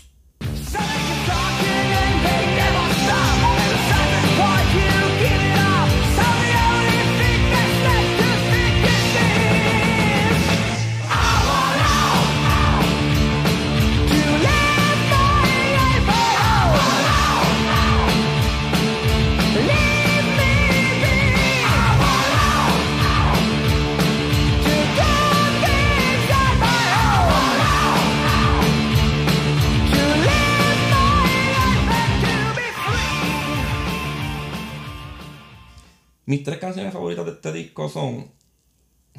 ya me están mirando mal, cabrón. ya sabes que te voy a preguntar cuál es tu menos favorita. Mira, mis tres favoritas son Keeper of the Seven Keys, March of Time y We Got the Right. Yo diría, yo diría eh, Keeper, March of Time y. Cabrón, a mí me gusta con cojones, pero con cojones Rise and Fall. No sé. Y, y que, que canta tan hijo de puta en esa canción. ¿Y cuál es la menos que te gusta del Ay, disco? vete al carajo, cabrón. Tú sabes que me estaba, yo estaba pensando en eso ahorita. Y ¿sabes cuál es la, menos- la canción que a mí menos me gusta de este disco? En serio, no estoy en serio. Es que la, la cara de cabrón me dice que no es en serio. Sí, en serio, en serio. Y me sorprendió que es la menos que me gusta de la época de los Keepers. Doctor Stein. Acho, no, cabrón. Ese ritmo, ese ritmo es, es heavy metal clásico, cabrón. Sí, yo lo sé, pero es la menos que me gusta. Es, es buenísima, la canción que está cabrona. Pero no sé, como que no hay ninguna que... O, o Little Time. Yo creo que... En, en este podcast, Boli no apoya las palabras de José Juan en este momento. Nada, este, en ese disco, Kiss que trae la segunda canción de Prophecy, que es Yo Was Walk Alone, eh, trae We Got The Right, que es el statement, esa canción es de él, y el statement vocal de él, que trae March of Time, que es mi canción favorita escrita por Kai Hansen. Oye, hay, hay que decir que en la versión original de ese disco no estaba Seibos. Es un b que estuvo tan cabrón que tuvieron que meterlo en el disco. Exacto. Si tú tienes, si tú tienes la versión que tiene Seibos, pues esa no es la versión original. La versión original es la que no tiene Seibos. Eh, Y lo digo porque uno de estos coleccionistas wannabe, yo pus- posteé una foto en Facebook del, del Picture Disc, eh, y que, que es la versión original de- del, del, del disco. Y me salió con el comentario como que, ah, pero a mí lo que me encojona es que en, esas, en esos discos no ponen sables, como que pa, como que tripiéndome de que tenía el picture disc y no tenía esa canción. Y- Ajá. Y yo como que cabrón, porque esa canción no es original del disco. Sí, yo no he visto casi discos con esa canción. En CD, en Pero CD. si, sí. tú eres, si tú eres coleccionista wannabe, no me discuta a mí, cabrón. Mira, este. Para mí es el mejor B-side de la historia, yo creo. Eh, bueno, si estamos hablando de B-side de Halloween, yo... Sí, pero este se metió en el disco y está bien cabrón. Eh, Bueno, cabrón, pero es que yo, todo, todas las versiones mías de Halloween tienen los buenos Los B-sides los en el disco. B-sides. Este, los B-sides que salieron de este disco, aparte de ese, fue Savage, que es escrita por Kiske. Y es como una mini parodia al trash y suena hasta mejor. Creo que estaban. A los mismos Overkill y toda esa gente les gustó esa canción. Cabrón, pero es como no le va a gustar si esa canción es la hostia. Living Ain't No Crime, que yo creo que es la canción más floja de esa Ah, época. es probable. Esa, ahí sí yo estoy, estoy de acuerdo contigo. Don't Run for Cover, que también es de. Ese es Don't. Run for Cover, que a lo mejor yo no he jodido con esa canción en mi vida ni nada, de que ella, ella está abogecida a este cabrón. Con el corito. Sí. Doctor Ten Remix y Keeper the Seven Key Remix, que son las que salen en The Churches. Que son remix fe- este, featuring Austin Baby. My Towers. Kevo. Pues el Live in the UK sale en noviembre del 88. Yo digo que esto es para cerrar el contrato, que también tiene el Best Under Rap con esas mismas canciones que acabo de mencionar. Y la portada es como. La portada es bien curiosa. Porque este es el último concierto, donde, la última parte donde tú vas a escuchar a Hansen en Halloween. Son como 5 o 6 canciones. Algunas versiones no tienen Rise and Fall. Este, eh, se llamaba Live in the UK, en algunas ya, partes se llamaba en, en Estados Unidos se llamó A One Out. I Want Out. Y en otras partes, yo creo que en Japón se llamaba Keeper Life. Cuando yo, cuando yo escuché eso por primera vez, era I Want Out. Y no tenía and Fall. que no tenía and Fall, que es, yo te digo, yo estaba en Esto No Tiene Nombre, que es una tienda que legendaria en Caguas que vendían discos y maldades y toda esa Que mierda. la portada era un Corsan, ¿verdad? Pues yo estaba, yo estaba este en, en la tienda ese día con, con Bracero y con Richard, que era un pana de nosotros, de- de- eran básicamente los corillitos de la universidad. Ujú. Y ponen ese disco y nosotros como que, Dios, eso se oye bien cabrón. Y entonces este, nosotros le preguntamos al tipo como que, mira, ¿qué es eso? Y ah, hacer un concierto que acaba de salir nuevo de Halloween. Lo escuchamos completo en la tienda, cabrón. Y Son siete canciones. ah, y ese mismo día, sí, pero siete canciones, pero estaba un de eso, el Years. Y ese mismo día Richard se compró el disco y todo, cabrón. Obviamente. Después, a lo último, todo lo compramos, pero la, la, sea, la primera impresión mía de ese concierto fue que lo escuché el día que salió en la tienda. Lo primero que yo hice de este disco, y mucha gente también dice que, que, que eso fue lo primero que hice, fue poner We Got the Right. Vamos a ver cómo carajo que es esta canción. en Yo no escuché We Got the Right primero porque yo lo escuché completo desde principio a fin. Sí, que sabes, el intro es Happy Halloween con A Little Time, Doctor Strange, que es la versión. Nosotros, te- nosotros tenemos la, la versión original, que son como 16 canciones. Que se oye, viste, se oye del público, es Sí, bootleg. exacto. Pero en, en Doctor Strange se nota que lo arreglaron porque en la original, Kike se pierde en el coro. Y en la, y en, el- en la del disco tú escuchas aquí todo perfecto. En Future Work, que hace como que un llameo en el medio cantando All Shook Up de, de Elvis Presley. Y si alguien tiene una copia de ese concierto completo en video, yo, yo soy capaz de matar a alguien Sí, por, tener, también. por tener una copia de eso, cabrón. Ese debe ser el mejor concierto. Sí, cabrón. Y hay, hay cantitos por ahí Sí, oficiales. el cantito, pues si en el video de I Out sale, sale un pedazo parte, del, sí. del- Ellos ya compartían tarima con Guns N' Roses, Whitesnake, Kiss, eh, Iron Maiden. Es un monstruo del rock. Esto es 88, o sea, Iron Maiden estaba en la gira del Seven Son. ¿Sabes lo que es ver a esas dos giras? ¿Y en qué gira estaba Queenstrike? En Operation Minecraft. Y King Diamond en Abigail. Y Rayo de Thunder Steel. Sí. y Metallica en Master of Puppets, ¿verdad? Eh, sí, Sí, estaba todo bien cabrón. estaba todo bien, puta. Yo creo que Kiss estaba en, en Crazy Night, ¿verdad? o Eh, Asylum. Crazy Nights. Crazy Crazy Nights. Fue 8-7. Ajá, chacha. Estaba en. Estaba tu, estaba en tu gira. Exactamente. Este, pero en, en verdad, la mejor que envejeció de este disco es la versión de Kiss que de How Many Tears. Que para mí es la mejor versión de How Many Tears que existe. Y voy a poner un cantito. How many tears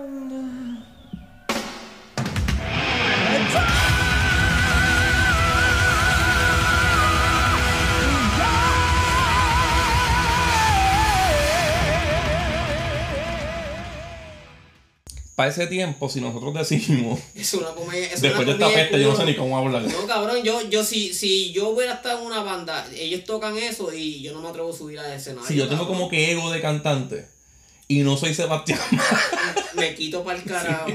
sí, porque eso se oye como que lo hizo bien fácil, ¿verdad? Bien cómodo. Y todavía era un chamaquito. 18 años.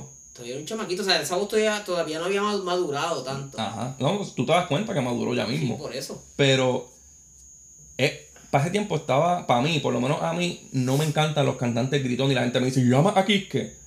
Es que Kiske canta alto con cojones, pero es cantando. La persona que te dice. Tú casi nunca escuchas que Kiske hace.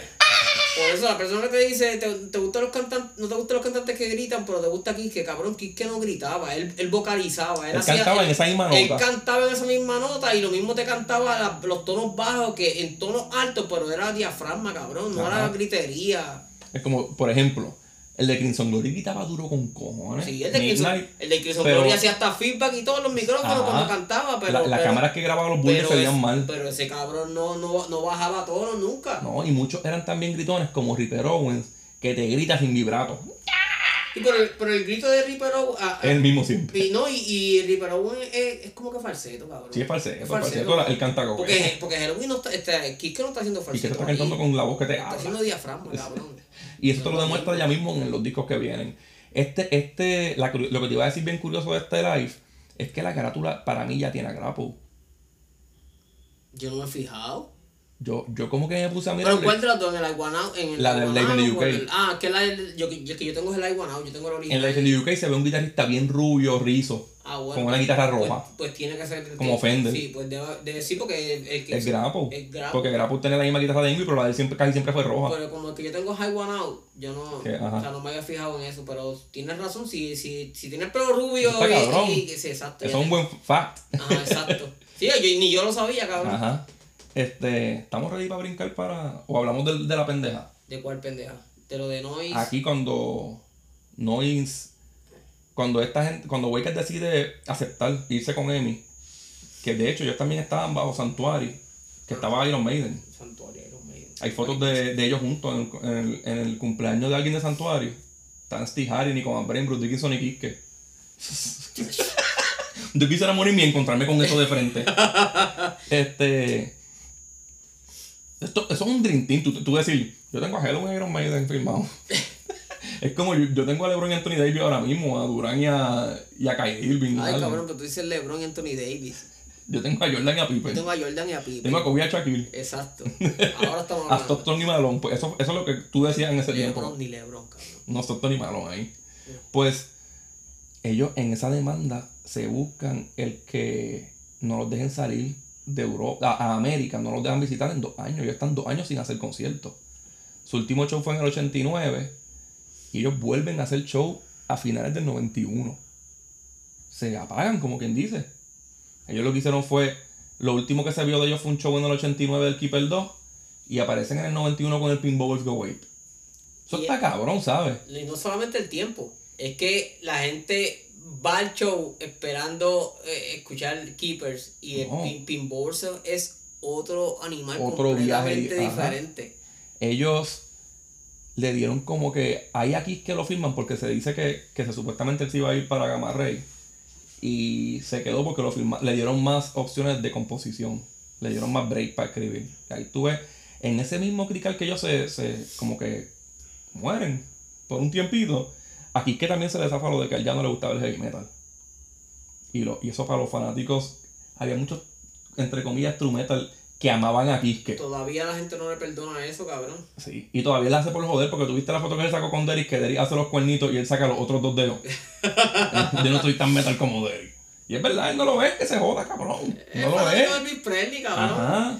Este, nunca lo fue, lo sacaron de, de tocar otro Eh. rock y lo pusieron a cantar heavy metal, speed metal. Mucho hizo. Pues en el 91 sacan el Pinballs y empieza con Pinballs Go Wave. Nada, sale en marzo del 91, en marzo 11, tres años después de- del disco de estudio de ellos. Esto es algo, parece otra banda.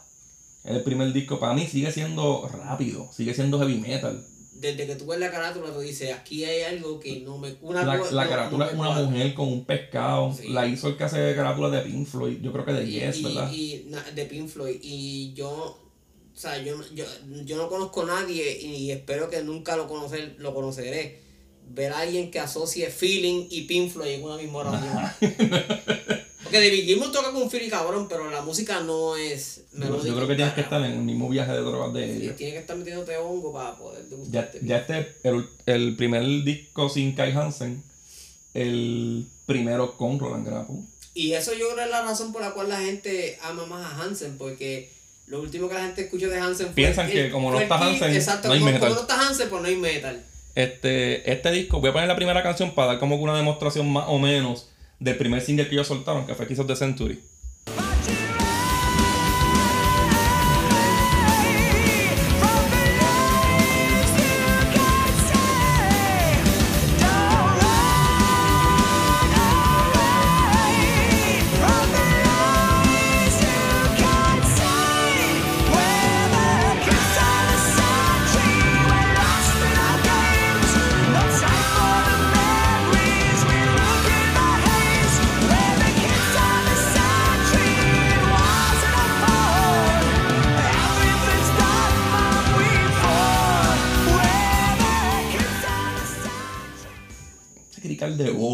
Para mí aquí que canta mejor. La música es más complicada, Sí, aquí Ingo sigue tocando igual de cabrón. sí. Los demás quizás le De hecho, bajaron yo un creo, poco. que, yo, no, yo creo que eh, este es el disco donde más Ingo toca. ¿Tú sabes quién produjo este disco? Ahí te- tú vas a mamar si no sabes quién toca, quién produjo este disco. Nu- Nunca... Chris Sangari. Diablo. Sí, cabrón. Que es lo que produce es crema. Cabrón, ese, eh, este, Sangaray fue el que, el que produjo el Seven Sign el- y el que produjo el Domestic Booty de antes, que es el Painkiller 2, el Painkiller. Ajá. sí, sí, él, él, él, de- él deja la peste donde vaya. Aquí quizás no la dejó mucho para Pero, güey, mucha ya, gente. que, ya que acabo de mencionar a- antes, un saludito a Sly, que estar like por ahí. Este, se dice que para la banda puede asegurar aquí que le dieron el protagonismo ese que le dieron a este disco y le dieron el break de empezar con Pin Bubbles Go Away, que es una canción bien estúpida. Yo me río de la canción y pues, todos los intros de Halloween se les puede dar skip, menos el de Berdan, ¿no? pero eso lo hablaremos después. este, que le dé ese protagonismo aquí, que para mí no es el error. El error para mí de este disco es que Wake escribió más que dos canciones. Casi todo el disco es de Kiske y de Grapple. Y el disco a mí me encanta. Este disco es. Yo lo escucho más que Words of Jericho. No voy a decir que es mejor que Words of Jericho. Jamás en la vida es más importante que Words of Jericho. Pero yo lo escucho más hasta que el Keeper 1. No, yo no. No. Yo escucho este disco con cojones. Lo que No es- pasa- jamás en la vida me gusta más tampoco que el Lo que Keeper 1. pasa es que, lo que pasa es que el Pinbowers Go 8 tiene una canción que es la primera canción de Halloween que yo he puesto a repetir un día entero en el radio, cabrón. Si tú, si tú, si tú no, si a ti no te gusta esa canción, me vas a odiar, cabrón, porque yo la ponía todo el día en repeat. ¿Cuál es? Someone's crying. Ah, pues vamos a ponerla.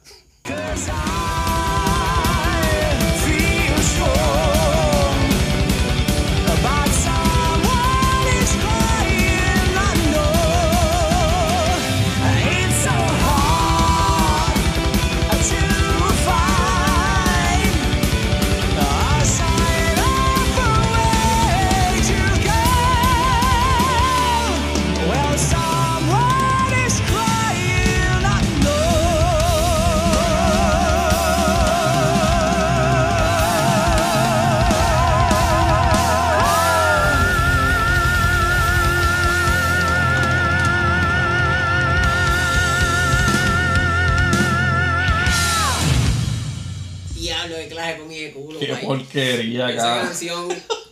Todavía cuando, cuando, ten- cuando estoy de mood de, de escucharla, la pongo a repetir. Este, yo creo que es la crisis más grande que enfrentó la banda, ¿verdad? Sí. Aquí pues, ellos vienen de, de todo eso que pasó, de no llegar a América, que aunque ustedes no lo crean, Halloween son los únicos alemanes que, que los am- latinoamericanos se mueren por ellos. Sí. Halloween tiene un fanbase en lo que es México, Brasil, Argentina, Colombia, bien hijo de puta. Yo Claro. los vi, yo los vi en México cuando anunciaron el tour otra vez con Kiske y Hansen. Dije, tengo que verlo. El primer show fue en México, vamos a verlo en México. Y parece que estaba viendo a Metallica en Estados Unidos, cabrón. De cómo estaba eso de lleno y todo el mundo bien fanático. Pero todo el mundo bien fanático de los Keepers. No, no, hay, había un chamaco diciendo, tocará Mrs. God. Y yo, Diablo, cabrón, Mrs. esa es la God. canción que me no, yo no sé, ni, me- ni me acordaba de esa canción. Cabrón, a mí me gusta, pero que, que ca- cabrón, de tantas canciones hija puta que pueden tocar, viene un cabrón pidiendo Mrs. God. Entonces, estamos, vamos a escuchar algo Yo le di un tortazo, de verdad. En esta crisis se va como que dice el 50% de la composición porque se fue Hansen. Este, Wake Wake tiene el ego más alto que nunca. Aquí es que se le empieza a subir el ego. Y aquí es que ni hacía headbangers. Él cantaba, se tomaba un bajito de agua y se iba para atrás de la tarima. Ya estaba medio huele bicho. Este. Pues para, para mí es como que se nota el mood de ellos en el disco. El disco es bien variado y para mí tiene un mal orden. Pero en este disco hay como cinco canciones que pueden estar en el mejor disco de una banda famosa. Por ejemplo, Someone's Crying que la acabamos de poner. Esa canción es una canción peak de cualquier banda. Que by way, eso, en, es- este fue el primer disco donde, donde Ingo empezó a tocar unas partes en batería imposibles de tocar, cabrón. Porque hasta, hasta ahora lo que me tocaba era el speed metal normal. Ajá. Pero en este disco fue que empezó, pues quiso The Century y, y Someone's Crying. Tiene Ujú. unas partes en batería que están sí. bien puta. El segundo, el segundo single del disco fue Number One, que para mí es una mala decisión. Este, yo pienso que debió ser The Chance.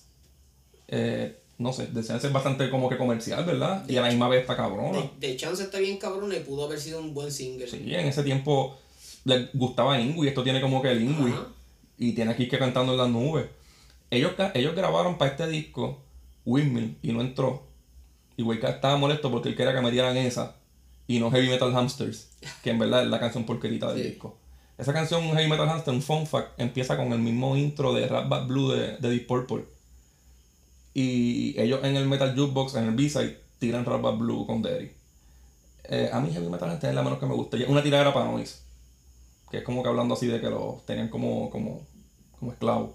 Y graban también City Christ. Nunca la hemos escuchado. Esto es algo que deben sacar en un futuro y nos van a cobrar un cojón de chavos. Sí. Y pues se los vamos a dar. pues yo este disco nada más le sacaría Heavy Metal Hamster. Más ninguna. Porque hasta Number One, que es como que radio friendly, es bastante buena. Y no sé, a mí, a mí el disco, si lo pones al revés, me gusta más. Your Turn, Mankind, The Chance, I'm Doing Fine Crazy Man, Someone's Crying, Going Home.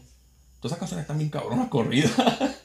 Pero quizás viviendo en el momento, a lo mejor me hubiese decepcionado que, pues, ah, después de los Keepers que salió, mm, esto no es tan Keepers. Pero aquí es que tú empiezas a conocer que Wake Up hace lo que le sale de los cojones. Ese es Michael Wake Up. Pero también ese disco no fue tan accesible en América. No, ese disco no llegó a América al eso- principio. Por eso, este.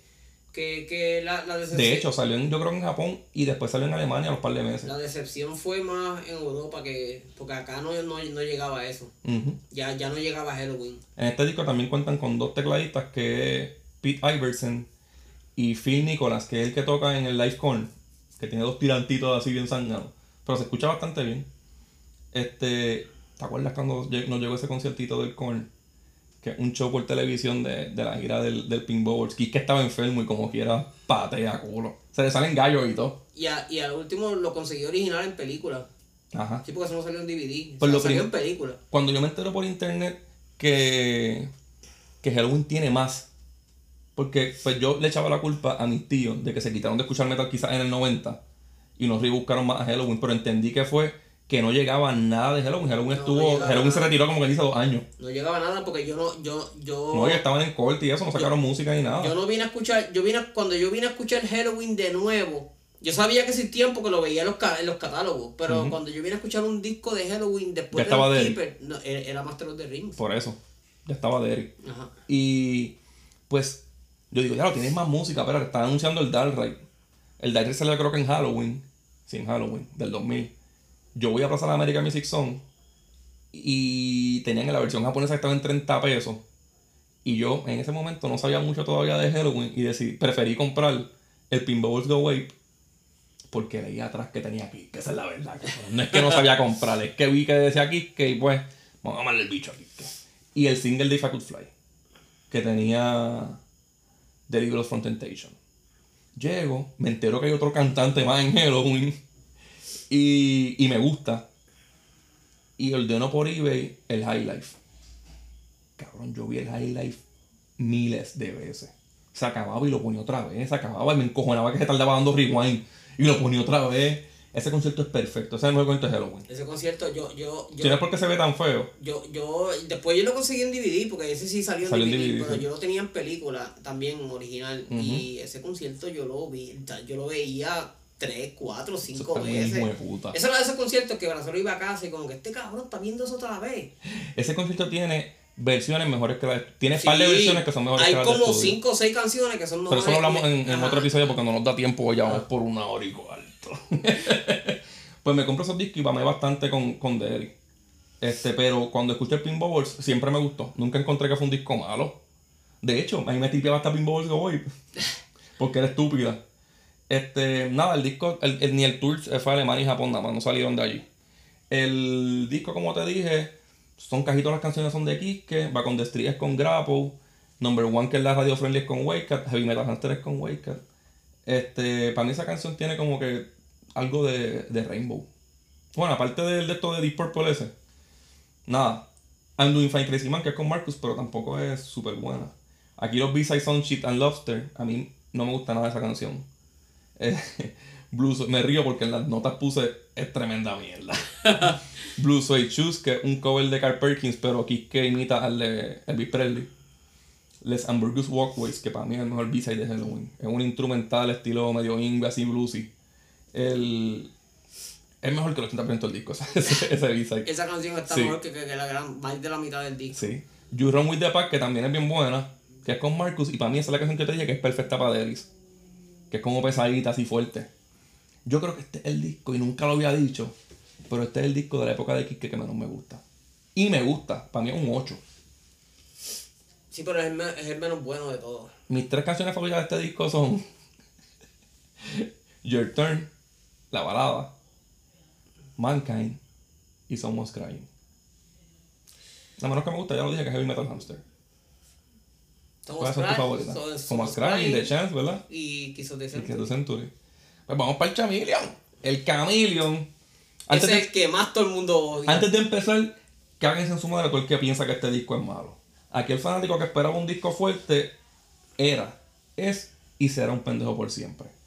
Halloween viene del reguero de cricales, de malas críticas, de la eterna pelea con Noise. Y ahora súmele que se muere el hermano de Grapple.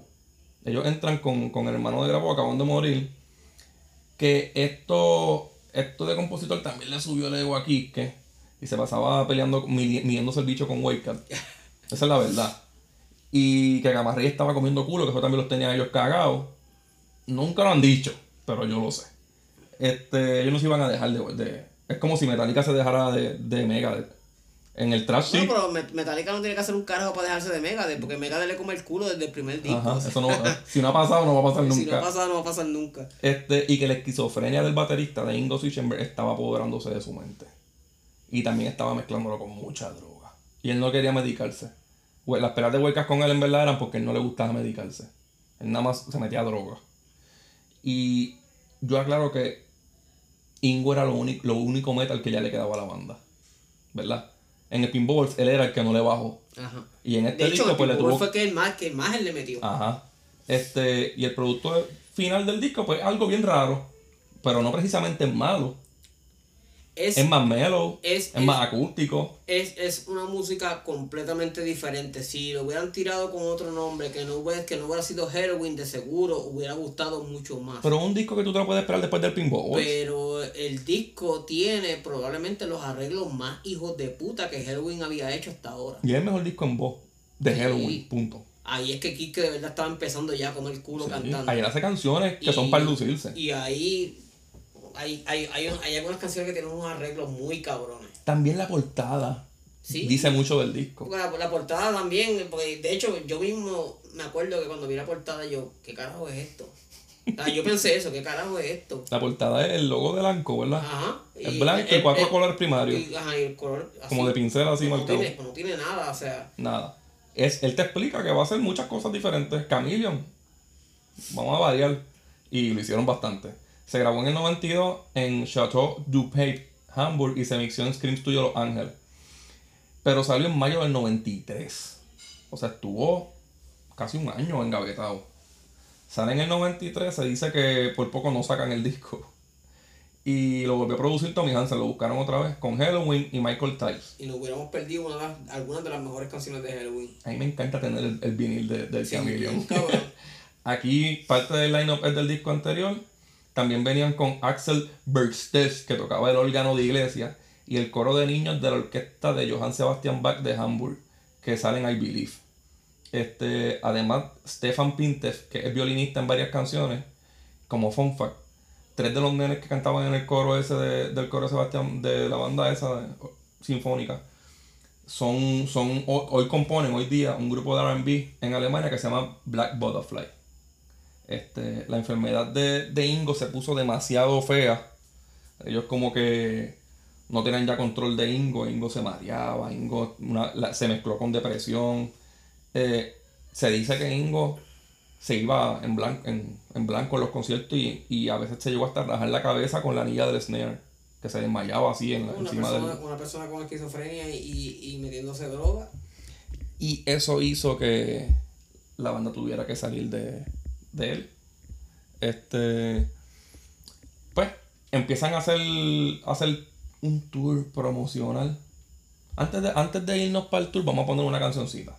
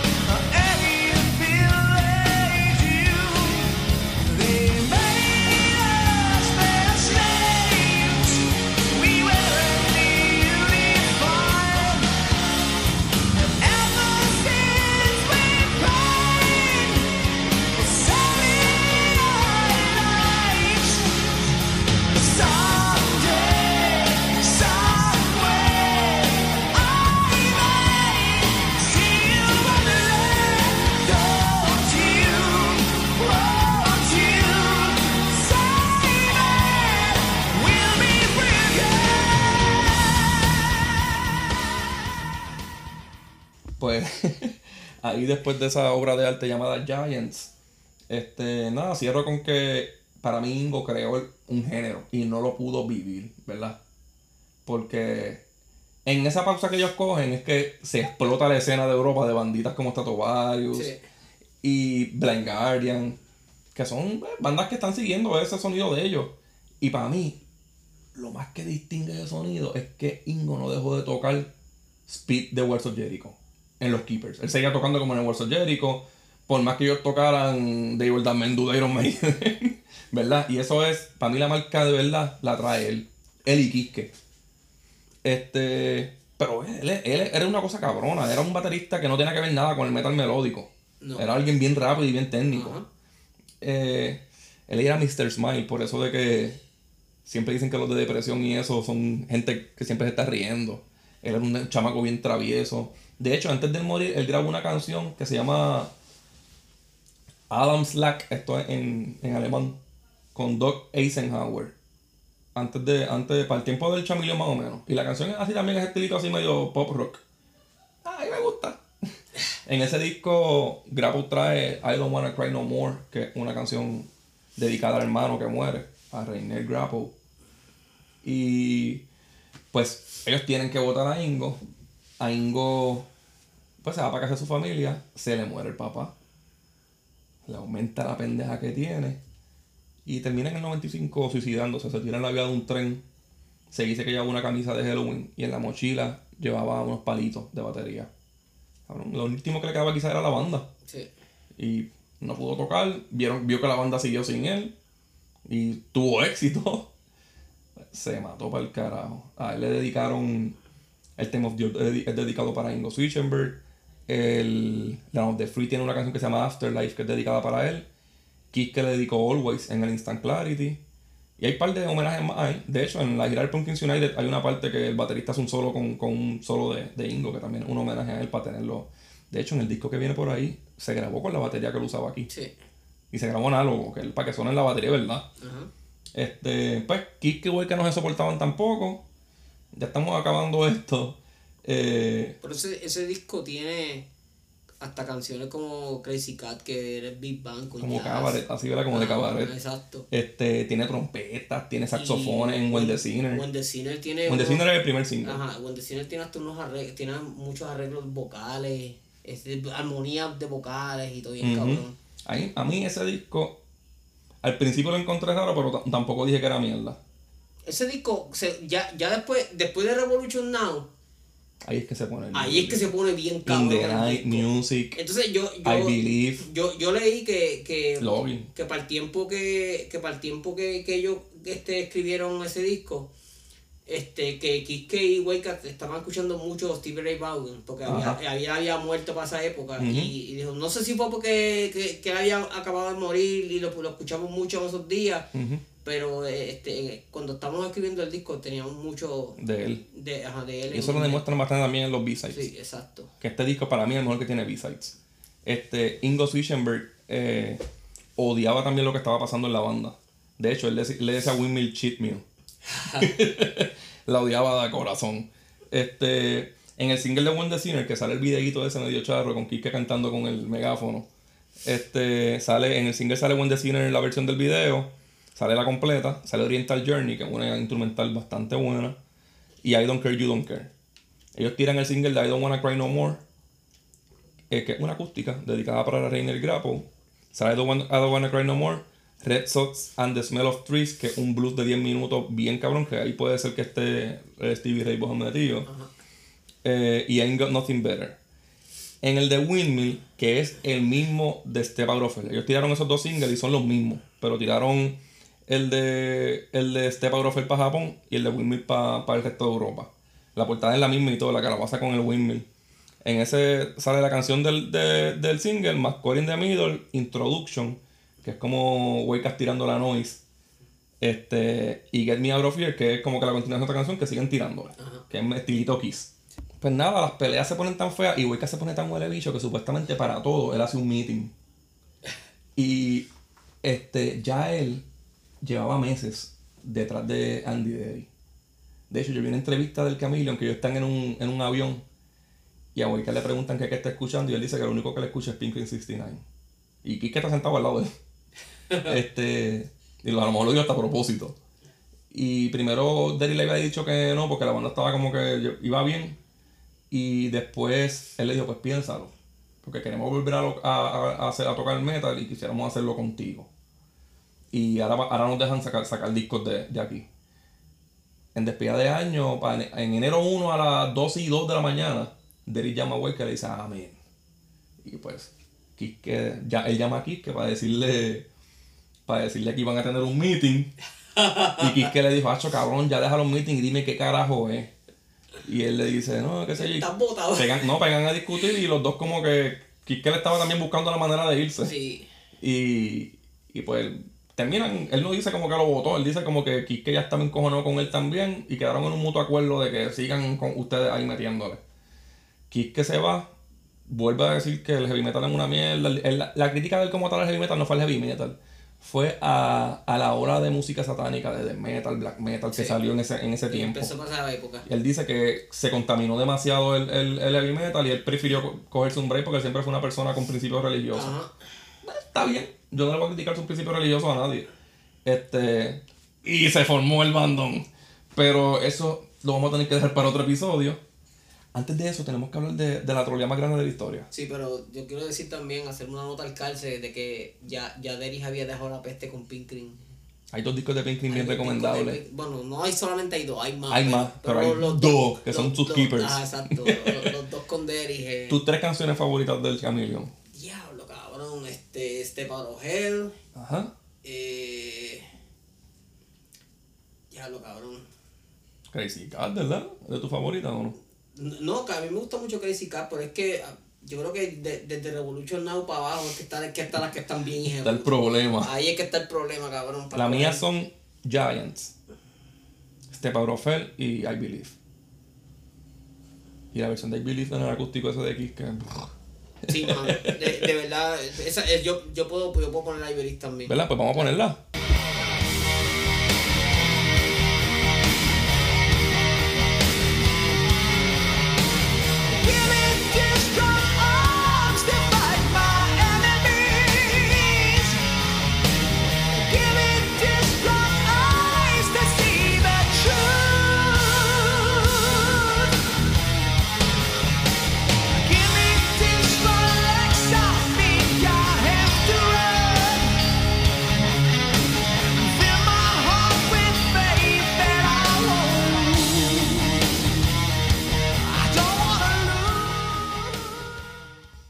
Un metal cabrón, ¿verdad? Épico, épico. ¿Verdad?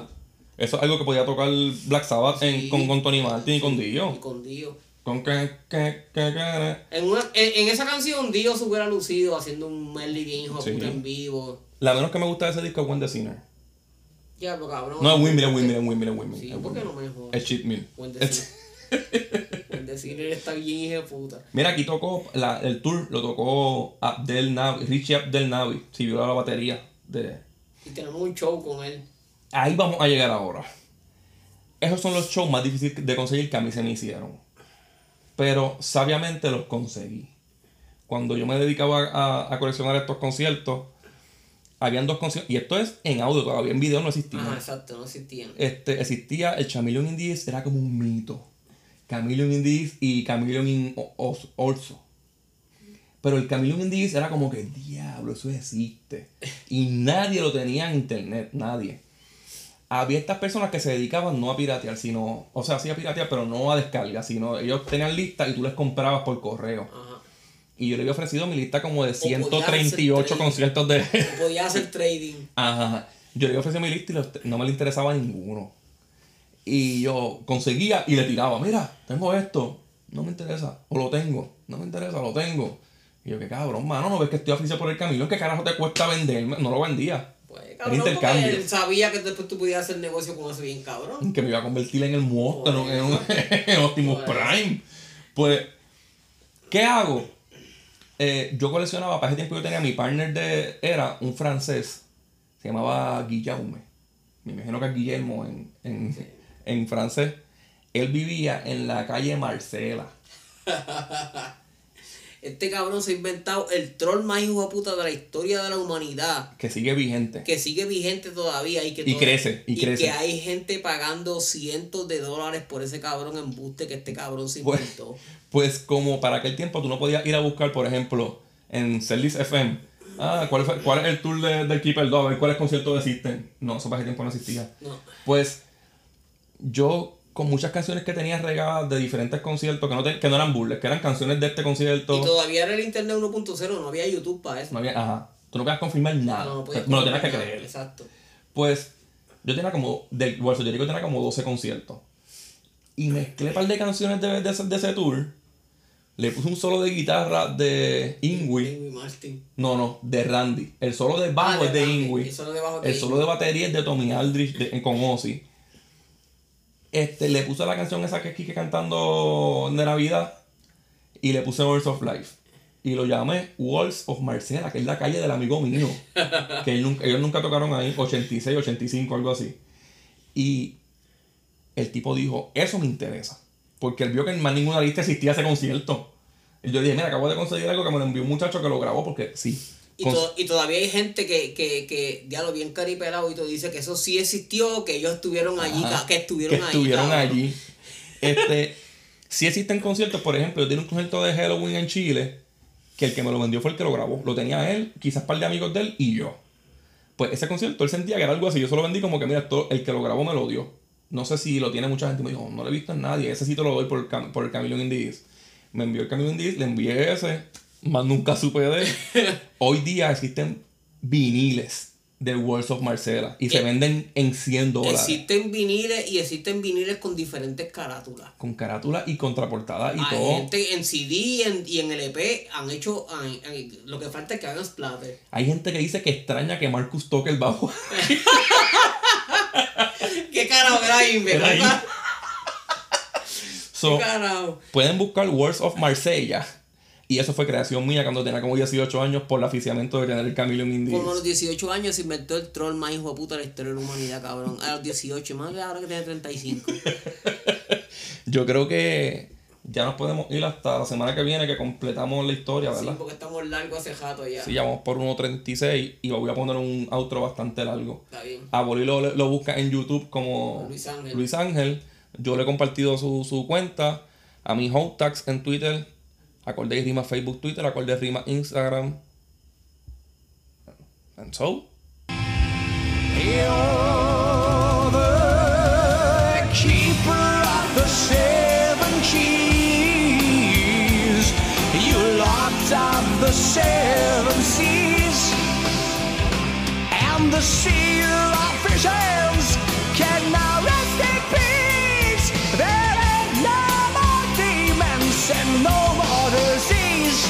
and mankind live up. You free again, yes.